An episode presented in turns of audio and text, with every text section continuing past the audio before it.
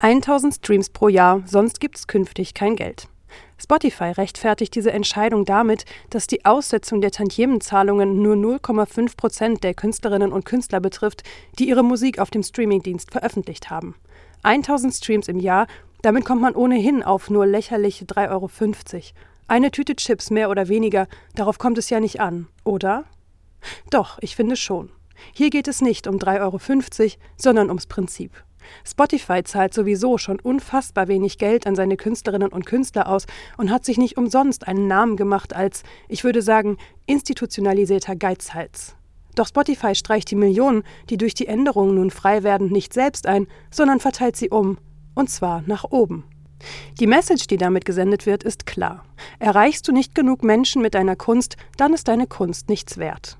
Besonders klassische Musikerinnen und Musiker wird diese Umverteilung treffen und das umso härter, wenn sie ästhetische Experimente eingehen, sich in einer Nische bewegen oder Musik unbekannter Komponistinnen und Komponisten interpretieren. Das alles wäre bei weitem nicht so fatal, wenn nicht gleichzeitig eine weitere wichtige Einnahmequelle mehr und mehr wegbrechen würde, und das sind die CD-Verkäufe, physisch und digital. In den vergangenen zehn Jahren, im Grunde seit dem Start von Spotify in Deutschland, sind hier die Umsätze kontinuierlich zurückgegangen. Künstlerinnen und Künstler richten ihr Augenmerk also umso mehr auf Spotify als Tor zur Öffentlichkeit.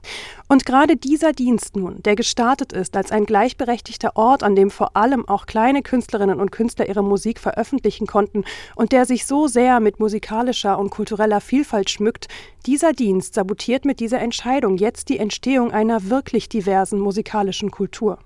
Denn die besteht gerade aus der Förderung und Wertschätzung derjenigen, die am Anfang stehen, die Neues und Ungewöhnliches ausprobieren. Sie fallen fortan komplett durchs Raster und arbeiten unbezahlt. Der Tagesspiegel nennt das eine sehr perfide Art von Diebstahl, und da kann man nur zustimmen. Was Spotify hier vorführt und was sich im schlimmsten Fall nach und nach auch in anderen Bereichen des Musikmarktes normalisiert, kann interpretiert werden als die Verachtung von künstlerischer Arbeit, die keinen Profit bringt. Tiefer konnte der Musikmarkt kaum sinken.